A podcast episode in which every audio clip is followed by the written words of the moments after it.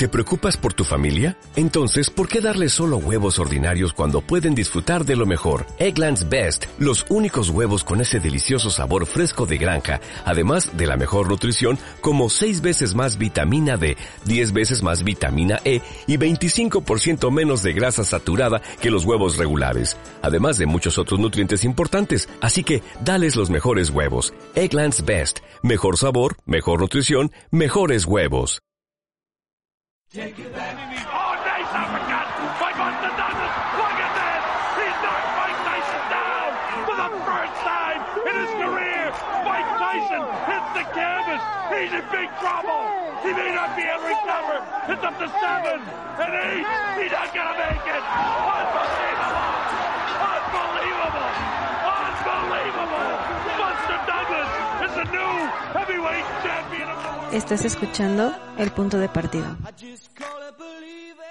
Hola a todos, bienvenidos de nuevo al punto de partido. Yo soy Rafa Ramírez y vamos a revisar lo que ha sucedido este, eh, esta madrugada, este fin de semana en la UFC, es decir, ese evento que teníamos eh, en Brasilia y que tenía como combate estelar el enfrentamiento entre Kevin Lee y Charles Oliveira. Pero bueno, eh, antes de, revisar lo que ha sucedido en, eh, esa pelea estelar, vamos a revisar eh, brevemente el resto de la, de la main card. Y, y, bueno, y vamos a comenzar, eh, creo que, bueno, por esta ocasión sí, mencionando que estamos ante un evento histórico, lamentablemente, debido a, pues, eh, a las consecuencias ¿no? del COVID-19, pues es un evento a puerta cerrada en el que la UFC pues eh, ha tratado, ¿no? Con, junto con el gobierno de, de Brasil, de, de, implementar todas las medidas necesarias para eh, pues, eh, proteger ¿no? la, la, la, integridad de tanto de los luchadores como de, de, pues todas las personas que pudieran haber ido al evento. Así que bueno, eh, por una parte perdemos ese factor público, por otra parte pues eh, sí debemos ser positivos y, y, ver que la UFC no suspende los eventos que tiene programados a corto o medio plazo, ¿no? Pero bueno, eh, creo que esto es eh, algo de lo que voy a hablar más, eh, más pronto que tarde. Y, bueno, vamos a comenzar con, con, el repaso a los combates. Para eso empezamos con el que enfrentaba Francisco Trinaldo contra John McDessie. Ya sabéis aquí, primer asalto de reconocimiento. tal vez lo más destacable pues es las guardias encontradas de ambos luchadores, con lo que eso puede llegar pues, a suponer ¿no? es, esa dificultad. Eh, Trinaldo tomando el control del, octágono, yendo hacia adelante continuamente, conectando los golpes más claros y, sobre todo pues eh, llevando el peso del combate, ¿no? Creo que, que, bueno, que al finalizar este primer asalto es donde nos damos cuenta realmente de las circunstancias, ¿no? Como decía, evento a puerta cerrada, por lo tanto, eh, silencio. O sea, es, es, lo, que, lo que más choca, ¿no? En este tipo de, eventos, más que nada porque, bueno, o sea, eh, el, ruido ambiente eh, brillaba por su ausencia. En este caso, pues ya sabéis, escuchaba muy claramente eh, los comentarios de las esquinas, la contundencia de los golpes en el evento, el eco y, bueno, es algo sin duda extraño, ¿no? En fin, el segundo asalto eh, comenzaba con más de lo mismo. Eh, parecía estar basando toda su estrategia en, buscar la contra y Trinaldo pues eh, se mantenía eh, presionando. De nuevo los golpes más claros eran para el brasileño y de esta forma pues llegamos al tercer asalto que, realmente no cambiaba nada. Incluso al final que parecía tratar de, animarse un poco, yo creo que, bueno, que claramente pues fue para Francisco Trinaldo este tercer asalto también, ¿no? Eh, lo que me parece extraño es que en ningún momento eh, pues eh, se buscara ¿no? el, derribo y, bueno y por otra parte por parte de, de Magdesi pues me llama la atención también que, que no tratara de, arriesgar más para, llevarse el combate creo que, que bueno, eh, que por parte de Trinaldo bien, pero por parte de Magdesi pues eh, sí nos dejó un, eh, un, combate un tanto descafeinado, ¿no? mi conclusión, pues tal vez que, que Magdesi tuvo un exceso de respeto a, a, Francisco Trinaldo. Realmente pues es la única explicación que, que encuentro. Bueno, Pasamos al siguiente combate que enfrentaba a Nikita Krylov contra Johnny Walker. Eh, aquí destacar la forma en la que llegaba eh, Krylov con eh, nueve victorias en menos de un minuto. ¿no? Es uno de esos eh, registros que, tiene. Creo que, que, bueno, que todo hacía indicar que íbamos a estar ante un combate que, bueno, que, se acabara más pronto que tarde. ¿no? Walker necesitaba reivindicarse, ¿no? Sobre todo después de esa derrota contra Corey Anderson y, bueno, es una de esas cosas que te hace pensar que podemos estar ante un combate realmente bueno, ¿no? realmente empezó bastante bien, ¿no? Krylov buscando el, derribo, evitando que Walker eh, se pusiera en pie, sobre todo para imponer su distancia, y, más que nada porque, bueno, llega un punto en el que faltando poco más de un minuto, eh, Johnny Walker se levanta, eh, comienza un intercambio de golpes que pudo poner en peligro a, cualquiera de los dos luchadores. Así que bueno, creo que debido a esto nos queda claro que la estrategia del ucraniano pues era clara, consiguiendo el, derribo una y otra vez para mantenerlo abajo incluso en este primer asalto hasta que, hasta que terminara, ¿no? El segundo, eh, más o menos fue un poco parecido, ¿no? Más que nada porque Krylov sabía que tenía que mantener en la lona a Walker para evitar el riesgo que, supone la pegada, ¿no? del brasileño pero después de casi 6 minutos de dominio en la lona de, de eh, Walker consiguió invertir la, posición e intentar dominarlo con el ground and pound. De esta forma se, acabó así el, segundo asalto, lo que me hace pensar que posiblemente este round sí haya sido para, para Johnny Walker, ¿no? El tercero comenzó con, eh, comenzó con, Johnny Walker en una posición de dominio, pero bueno, eh, Krylov eh, pudo invertirla y dejó claro que, bueno, que a ras de lona es mucho, tiene mucho mejor jiu-jitsu que, el brasileño. Y bueno, aparte de eso, pues también la sensación, sobre todo porque al inicio de este asalto ya se veía bastante cansado a, Johnny Walker continuamente con, con la boca abierta me queda la sensación de que tal vez eh, no trabajó muy bien eh, ese cardio y, bueno, y al final pues eh, de esta forma llegamos al, final del combate. realmente, como digo, no me, esperaba un poco más, sobre todo por la forma en la que ambos llegaban. Tanto Walker tratando de reivindicarse, a ver, que no quiero decir que diera por perdido el combate, ¿no? Sino que cuando tienes a dos luchadores que son finalizadores, pues claro, o sea, que lleguen al tercer asalto sí es un, tanto extraño, ¿no? Y sobre todo cuando se van a la decisión de, los jueces. Al final ya digo, o sea, eh, Walker cuando eh, estaban esperando la, decisión, pues claramente señalaba que el ganador iba a ser eh, Kirillov. Creo que es consciente, ¿no? De que, de que le ganó en, todos los sentidos y, bueno, sobre todo porque pudo imponer mejor su estrategia, ¿no? Ahora, eh, la decisión pues fue unánime para Krylov eh, y bueno, por parte de Johnny Walker sí decir que cuidado, ¿no? Porque sobre todo después del buen inicio que tuvo en la UFC, pues con esta derrota ya acumula dos eh, consecutivas, ¿no? Así que ese tercer combate de, Walker pues creo que, va a ser vital para, su continuidad en, la UFC. En fin, continuamos con el combate que enfrentaba a Renato Moicano contra Hasovic y bueno, Moicano debutaba en el peso ligero, no pudo hacerlo mejor, realmente 44 segundos fue lo que eh, duró Hasovic, lo que tardó Moicano en llevar la pelea al suelo, ganarle la espalda, hacerle el triángulo con las piernas y conseguir una llave de cuello que provocó que Hasovic pues, eh, se rindiera, ¿no?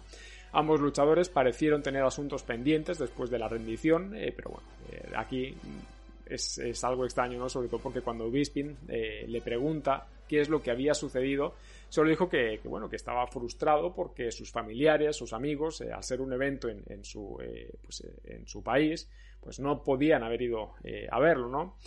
Y bueno, destacable pues que, pidiera pelear contra Paul Felder, ¿no? bueno, si recordáis el vídeo, el podcast que, hice de, Hooker contra Felder, pues yo me quedé con la sensación de que Felder se retiraba, ¿no? Veremos qué es lo que sucede. Ahora sí, llegamos a la pelea coestelar, la que enfrentaba a Demian Maya contra Gilbert Barnes, eh, Duriño. Y bueno, eh, el primer asalto, eh, primer derribo para Demian Maya, Duriño sale rápido, Maya presionando continuamente, consiguiendo nuevamente el, derribo y ganándole la espalda, intentando una llave de cuello, pero bueno, Duriño nuevamente sale de, de esa presión, acto seguido la pelea se pone de pie, Duriño tuvo un directo al mentón de, Demian Maya que, bueno, le apaga las luces, cao totalmente. El árbitro muy bien porque bueno, permite en, un momento no ver si, si Maya puede eh, continuar, pero bueno, realmente está cao para el combate y bueno, preserva la, integridad del, luchador. Em, victoria clara, contundente para, para Duriño y bueno, eh, al final nos quedamos ¿no? con, ver esa disputa de, por ver quién tenía el mejor jiu-jitsu de, la división. Y claro, que se acabe con, una sola mano de, Gilbert Barnes, pues es, un tanto extraño. Em, esto, bueno, eh, me parece curioso más que nada porque Demian Maya eh, hace, hace tiempo intentó ser un peleador de striking, ¿no? Pero claro, cuando los resultados no llegan, pues no te queda otra que, bueno, que volver a tus orígenes, ¿no? Que, en este caso pues es la lucha, es el, el jiu-jitsu. En este caso, la, eh, Duriño fue capaz de, sobrevivir bastante bien, ¿no? solventó bastante bien esos eh, intentos de sumisión, esos derribos de, de, Maya y además de eso, pues eh, finalizar con, su, con su striking, ¿no? Con, su pegada. Así que bueno, Duriño ahora pide a Kobe Colvington, que, bueno, que ya sabéis que este es un poco bocas, va hablando mal de, la gente, de otros países, de, sus culturas y bueno, veremos. En fin, eh, llegamos a la pelea estelar, la que enfrentaba a Kevin Lee contra Charles Oliveira. Lo primero es destacar que, bueno, que Kevin Lee no dio el peso, así que el 20% de su bolsa pues, eh, sería para Oliveira. Y bueno, después de decir esto, pues ahora sí, comenzamos con el primer asalto. Oliveira sale fuerte, eh, tengo la sensación de que, bueno, de que pasó olímpicamente de estudiar al rival, que salió lanzando patadas. Recordad, Oliveira es más grande, pero Kevin Lee tiene 7 centímetros más de alcance. A pesar de eso, una de las cosas que más me sorprendió pues fue que, bueno, que Kevin Lee buscara eh, continuamente también el, derribo, entró en, eh, esa estrategia eh, de, de, Charles Oliveira. Y más que nada porque, bueno, o sea, una de las cosas que yo creía tener claras antes de que comenzara el combate es que Kevin Lee no se iba a arriesgar a, darle el combate que Oliveira necesitaba para, ganar, ¿no?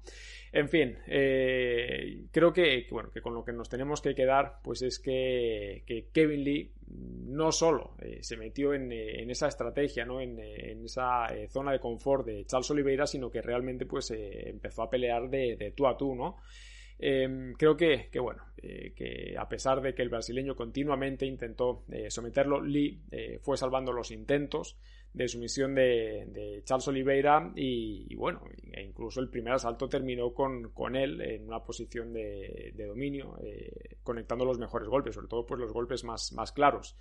Em, como digo, o sea, realmente bien, ¿no? Porque ver a un eh, luchador que, que, sabes que tiene un buen jiu-jitsu, que tiene una buena eh, lucha, eh, ponerse a pelear de tú a tú contra un maestro como es Charles Oliveira, pues creo que, tiene su mérito, ¿no?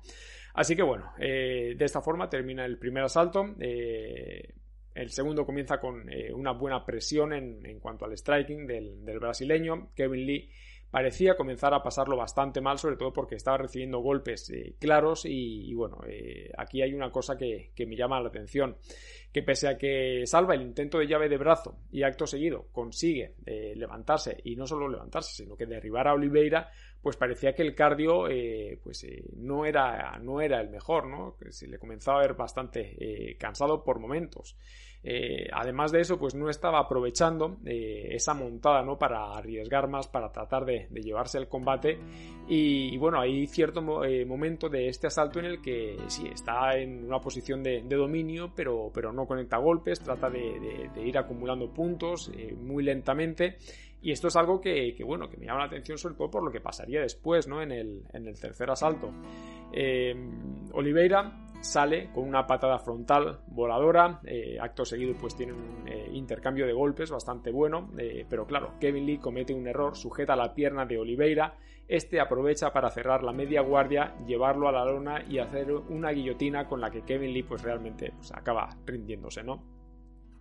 Creo que, bueno, el hecho de que Kevin Lee no soltara a Oliveira pues eh, demuestra ¿no? esa frustración por haber cometido un, error de, esta magnitud contra un luchador como, como, Charles Oliveira, ¿no?